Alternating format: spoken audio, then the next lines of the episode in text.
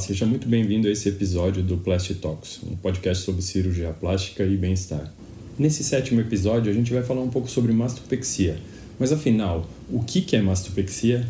Quem tem indicação de fazer? Para que, que ela serve? Então a gente vai conversar um pouco sobre todas essas coisas e a gente vai delinear aqui para frente então um pouco sobre o que, que é essa cirurgia. Mastopexia nada mais é do que uma cirurgia realizada para suspender as mamas, ok? Então, a indicação primária da mastopexia é levantar mamas que, por algum motivo, caíram, cederam ou ficaram flácidas. Quais seriam esses motivos então? Os motivos que levam uma mama a cair são basicamente flacidez. Então, isso pode acontecer por quê? Pacientes que nasceram e têm uma flacidez já desde sempre a maior parte das mulheres, o que acontece é que depois de gravidezes ou gestações, existe uma perda da consistência das mamas. Mas também temos pacientes que perderam muito peso ou que oscilam muito de peso. Então aquele efeito sanfona ele é muito ruim para a saúde das mamas. Então as mamas vão ficando flácidas. Então o que, que acontece quando a gente tem uma mama que vai ficando flácida? Há uma descida no sentido realmente para baixo, mas a mama ela também vai lateralizando e ela vai se localizando em direção à parte mais lateral do tórax, ali perto da axila. Então, a, a sensação das mulheres que tem isso é que a, a mama vai para baixo do braço. Então, o objetivo da cirurgia, basicamente, é retirar um pouco desse excesso de pele, fazer com que a mama fique mais alta, mais junta, com um pouco mais de colo, ou bastante mais colo, e que ela fique com um formato mais cônico, certo? Então, para isso, a gente precisa de algumas manobras. E essas manobras são as manobras que vão originar as cicatrizes. Então, o que, que acontece?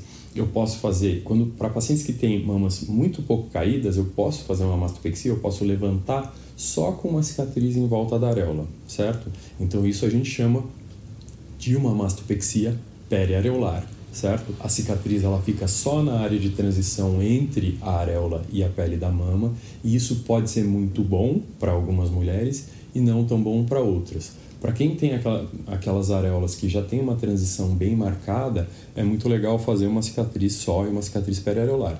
Para quem tem aquela areola que é uma transição mais degradê, especialmente as pacientes que têm pele mais escura, às vezes a gente pode ficar com uma transição um pouco marcada e um pouco pronunciada durante um tempo, né? E especialmente quando a cicatriz fica mais clara, a gente tem uma linha ali que é um pouco visível. Mas a cicatriz é uma coisa inerente à mastopexia e não é o foco principal da, da coisa aqui. A questão é se a mastopexia, se a cicatriz periareolar ela é necessária para todas as mastopexias ou para a imensa maioria, será que eu não posso fazer só uma cicatriz periareolar e resolver tudo isso? A resposta é não. Por quê?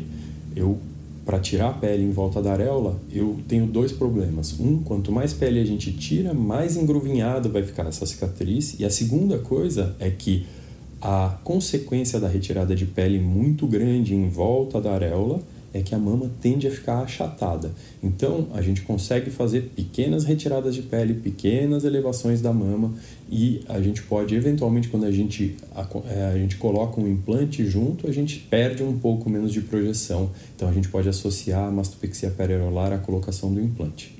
Mas o implante a gente vai falar um pouco mais para frente, ok? A segunda cicatriz que a gente pode precisar, então, é fazer a periareolar e aí quando a gente levanta um pouco mais ou quando a gente tira um pouco de tecido da mama, a gente pode precisar de uma cicatriz vertical. Então a gente acaba com uma cicatriz em volta da areola e uma cicatriz vertical. Isso parece um pirulito, né? Na, na se a gente fosse desenhar. Né? Esse, e os americanos eles chamam isso de lollipop mesmo. Então parece um pirulito a cicatriz resultante. A cicatriz vertical ela é uma cicatriz que evolui bastante bem e normalmente não tem muito problema em relação a isso. Então quem que faz uma mamoplastia com cicatriz periareolar e vertical? Quem tem uma flacidez intermediária, uma necessidade média de retirada de pele, né? E quando a gente tira a pele na parte de baixo da mama, a gente acaba projetando um pouco mais a parte de cima. Então, esse é um efeito desejado, certo? E a gente tem as pacientes que precisam de cicatrizes no sulco da mama também. que infelizmente é a maioria das pacientes. Então, quanto mais pele eu tiro, quanto mais caída é a mama, quanto mais flácida é essa mama, mais pele eu tiro, mais eu preciso subir e maior é a sobra de pele que eu vou ter na parte de baixo da mama. E aí eu posso fazer uma compensação, eu posso fazer uma cicatriz no sulco como se fosse um L ou um T invertido. O que vai me dizer isso é quanto mais pele eu tiro, maior a chance de eu ter uma cicatriz como um T invertido, certo? Então são essas as três possibilidades de cicatrizes que a gente tem para fazer uma mastopexia. Uma cicatriz periareolar, uma cicatriz periareolar com uma cicatriz vertical, então estilo pirulito, ou uma cicatriz periareolar com uma vertical e um prolongamento no sulco, seja ele um formato de L ou um formato de T ou uma âncora invertida, ok? E aí vem sempre aquela pergunta, né, que é uma pergunta clássica. Ah, mas não dá só para eu colocar uma prótese e a prótese vai levantar a mama? Isso é uma verdade muito parcial e muito particular, certo? Então, assim, pacientes que tiveram algum grau de flacidez, um pouquinho, a mama um pouco caída ou um pouco mais esvaziada, se você colocar um implante, você vai ter uma aparência de que a mama encheu e levantou, tá? Mas, para a imensa maioria das pessoas, para a maioria das pacientes, o que a gente tem que saber é: prótese não levanta a mama. Pelo contrário, quanto maior o implante, maior o peso, maior a chance dele puxar a mama para baixo. Então, colocar um implante não, se, não serve para uh, ah, a gente levantar a mama. Esse não deve ser o objetivo primário. O objetivo primário do implante ele é aumentar a mama. E aí a gente vai falar um pouco mais sobre a associação do implante com a mastopexia mais para frente. Mas como saber então qual paciente precisa de qual tipo de cirurgia? E aí a gente tem basicamente três grupos de pacientes. A gente tem pacientes que têm mamas de um volume bom, que elas desejam manter o volume e é, só levantar. A gente tem pacientes que têm mamas caídas, porém com pouco volume, e a gente tem pacientes que têm mamas grandes e com, é, com a queda associada, tá? Então a gente vai pensar nisso antes de indicar as cirurgias. Pacientes que têm muito pouco volume e flacidez associada, normalmente elas vão precisar associar a colocação de uma prótese. Pacientes que têm mamas normais, um volume bom, estão felizes com o volume, elas podem fazer uma cirurgia só com os próprios tecidos. E as pacientes que têm mamas grandes e caídas, normalmente aí a gente vai fazer uma mamoplastia redutora associada à mastopexia. Então a gente vai reduzir um pouco a mama, ou bastante, dependendo do que a gente precisa, e vai levantar, estreitar e deixar a mama mais cônica, certo? Essas pacientes, a gente vai falar um pouco mais para frente em um outro episódio, as pacientes que vão fazer mama redutora, porque é uma cirurgia um pouco diferente. Então, do ponto de vista de indicação, é isso, certo? É, como saber se você precisa fazer uma mastopexia ou se só uma prótese vai conseguir resolver a questão? É, isso é uma coisa que é muito difícil da gente saber, mas aí, aí isso o seu cirurgião plástico na consulta, na avaliação, ele vai falar, olha, aqui eventualmente se a gente colocar uma prótese, só colocar uma prótese, a gente vai ter algum grau de elevação, a gente vai tratar um pouco dessa flacidez e tudo bem, isso é uma questão da combinação entre a paciente e o cirurgião plástico tudo de cirurgia plástica a gente tem que combinar. Fala, olha, eu tolero um pouco de flacidez para ter menos cicatriz. Ou não, eu quero o melhor formato mesmo que eu tenha mais cicatriz. Então, esse é o segredo na indicação da cirurgia. Então, quais são as vantagens e desvantagens de fazer um dos dois approaches que a gente discutiu? Fazer uma mastopexia com o uso de prótese ou sem o uso de prótese. Vamos começar pelo tradicional, que é eu rearranjo os tecidos da mama, então eu deixo a mama um pouco mais estreita, mais projetada, mais cônica e um pouco mais durinha, só com os tecidos da própria paciente e a gente descarta o excesso de pele. Qual é a vantagem disso? Essa é uma cirurgia relativamente rápida de fazer, algo como uma hora e meia, duas horas, a gente faz a cirurgia, tá tranquilo é, a recuperação é uma recuperação muito sossegada e a gente não tem a presença da prótese. Né? A prótese tem algumas vantagens, mas ela tem outras desvantagens. Então, fazer uma cirurgia sem o implante, o que, que ela vai me dar de vantagens? Primeiro, a consistência da mama é a natural, certo? Isso pode ser uma coisa boa ou ruim. A segunda coisa é que a movimentação da mama também é a mais natural possível. E a gente tem alguma outra questão que é, como não tem a prótese, a gente não tem a necessidade de ficar fazendo a manutenção desse implante, que é uma coisa que tem que acontecer. Todo mundo que tem prótese de mama precisa necessariamente fazer um retorno anual com o seu cirurgião plástico para checar se esses implantes eles estão é, íntegros, se eles estão no seu estado ideal, ok? Então, em relação à mastopexia sem os, os implantes, é isso mais ou menos. Qual que é a indicação, então? Quem deveria fazer uma mastopexia e colocar prótese junto? A gente tem um grupo, que é que a gente discutiu primeiro, que é pacientes que têm muito pouco tecido da mama e querem aumentar. Então a gente vai fazer uma mastopexia e associar um implante e vai ter um resultado muito legal, porque a gente está aumentando o volume. Essas é muito fácil de indicar. Tem um segundo grupo, que é um grupo de pacientes que tem a mama tão flácida, mas tão flácida, que a gente não consegue dar um formato legal sem a prótese. Normalmente, são pacientes que têm a mama realmente com muita flacidez, pacientes que fizeram cirurgia bariátrica, que tiveram perdas pronunciadas de peso. Essas pacientes, elas têm realmente um benefício de colocar o implante.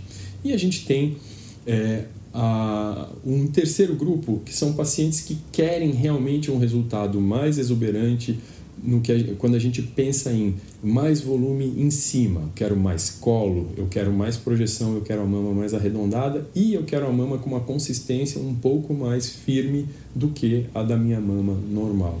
Então aí a gente teria também uma indicação para fazer a mastopexia. E quais são as vantagens? A gente acabou de falar, né? Mais projeção, mais colo, uma mama um pouco mais junta, e isso tudo a gente consegue com a presença do implante, certo? E a gente tem uma vantagem adicional, que é reduzir um pouco o tamanho das cicatrizes quando a gente está aumentando a mama. Então eu coloco uma prótese, a necessidade de tirar a pele ela diminui um pouco. Eu posso não precisar de uma cicatriz em T, ou eu posso não precisar de uma cicatriz vertical, eu posso fazer só uma periareolar e pequenos ajustes com, quando a gente está colocando o implante.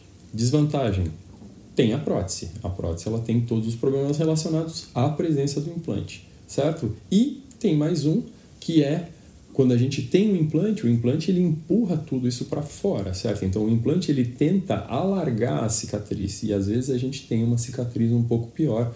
Então a gente tem que tomar alguns cuidados durante a cirurgia para ter uma cicatriz de melhor qualidade e, caso seja necessário, na evolução, retoca um pouco a cicatriz quando a gente faz uma associação de mastopexia com a presença do implante mamário nessa cirurgia. Então, uma dúvida, que é uma dúvida muito clássica, é como é que a gente faz para escolher o tipo de implante, caso a gente precise desse implante? Como é que a gente faz para escolher essa prótese no, numa, no caso de uma mastopexia? Então a gente tem um episódio só falando sobre os tipos de implante mamário, mas vamos falar um pouco sobre que tipo de prótese que a gente usa, certo? Então a gente tem no mercado, no Brasil, a gente tem basicamente três tipos de textura. A gente tem próteses de macro textura, que é uma bem abrasiva, a gente tem implantes com micro textura, que são realmente delicados, e a gente tem implantes lisos, certo? Então a textura ela influencia é, no comportamento do implante. Então, quanto mais abrasiva ou quanto mais é, delicada essa textura, é, diferente vai ser o comportamento que, que esse implante vai ter no, no que se relaciona à movimentação no corpo. Então, implantes que a gente tem uma textura mais agressiva, como o poliuretano, por exemplo, a gente vai colocar normalmente na frente do músculo e aí a gente vai vestir a mama em volta desse implante. Essa é a primeira questão. Implantes mais lisos, a gente vai precisar de algum grau de estabilização, na maioria das pacientes, de uma alça muscular ou um pedaço da musculatura ou a fáscia para deixar esses implantes um pouquinho mais fixos no lugar. A segunda coisa, que talvez seja a dúvida mais frequente nas pacientes, é aquela: se eu preciso usar um implante extra projetado ou que tipo de implante eu uso para fazer uma mastopexia. Então, se a gente pensar que a gente está tentando suspender uma mama, implantes com muita projeção eles não vão me ajudar nessa tentativa. Quanto mais projeção eu tenho, maior a chance de eu jogar essa mama para baixo. Então, quanto menos projeção, menos chance eu tenho dessa mama cair. Então, normalmente, quando a gente trata de mastopexia, a gente vai usar implantes redondos, certo? Para ter um colo e tal, mas a gente vai usar implantes com menos projeção e o que vai dar o cone mamário é o tecido da mama. É diferente de uma paciente que tem mamas pequenas e que a gente vai precisar de implantes super projetados para conseguir levar essa mama para frente. Normalmente, quando a gente trata de uma mastopexia, a gente está falando de pacientes que têm tecido. Então, a presença do implante é para encher a parte de cima da mama, do colo, para deixá-la mais junto. E para isso, eu preciso de um implante não projetado. Eu preciso de um implante largo para me dar volume em cima e no meio da mama e conseguir um resultado mais legal.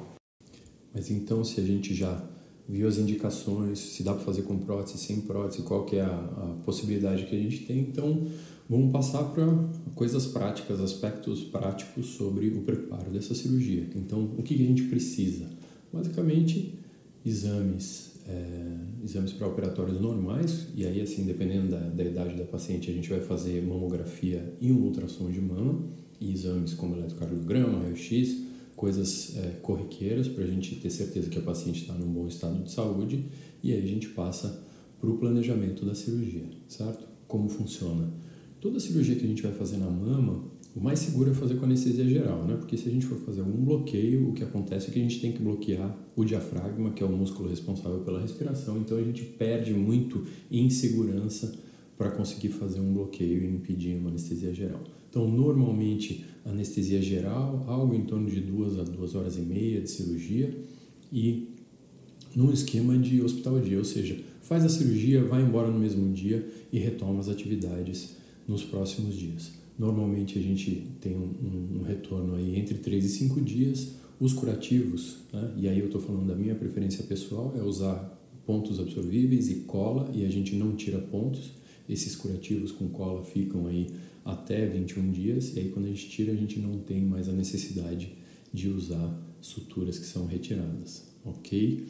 que mais? E a gente tem algumas restrições, porque na verdade a mama está em cima da musculatura do peitoral, então a gente precisa restringir um pouquinho. Então é normal a gente segurar a direção por mais ou menos umas duas semanas, até três, dependendo da, da paciente. Movimentos assim, ela pode retomar atividade, atividades é, Pode retomar então academia e atividades normais com mais ou menos 21 dias para fazer treinos de perna, de abdômen, mas a gente segura a musculatura peitoral por mais ou menos uns 40 a 45 dias. Dá para voltar também para fazer esteira e transporte, etc. Corrida também, um mês e meio. E aí, normalmente as pacientes vão ter uma vida absolutamente normal a partir de dois meses da cirurgia. E como fica então a sensibilidade, quais são as complicações possíveis nessa cirurgia? Ah, o que a gente vai, vai ter é um pós-operatório normal de uma cirurgia de mama. Então, o que acontece é que há uma redução da sensibilidade global da mama em, em, em todos os, os, lugares que você mexe por causa do descolamento né, e por causa da retirada de pele. Então, normalmente o que acontece é que em 4 a 6 meses a gente tem um retorno total da sensibilidade, mas isso varia de paciente para paciente. Tem pacientes mais jovens que isso retorna muito antes tem pacientes um pouco mais velhas que demoram um pouco mais para retornar a sensibilidade. As cicatrizes a gente vai cuidar até mais ou menos dois meses, quando elas tiverem é, força suficiente para aguentar as atividades da vida normal. É, proteção solar a gente vai recomendar sempre, né?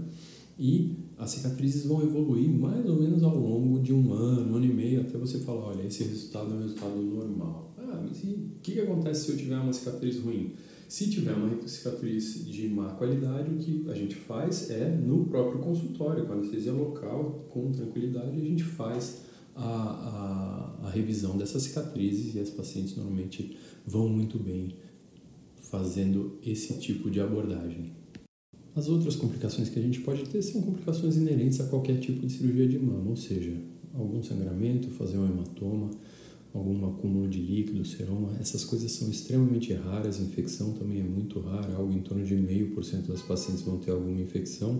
A coisa mais frequente mesmo é a gente abrir um pontinho ou outro é, na parte de baixo da cicatriz, na junção do T, que é uma coisa que acontece é, em mais ou menos metade das pacientes, mas que com curativos normais a gente resolve e não tem ah, nenhum problema para a sequência e para a beleza da cicatriz, ok?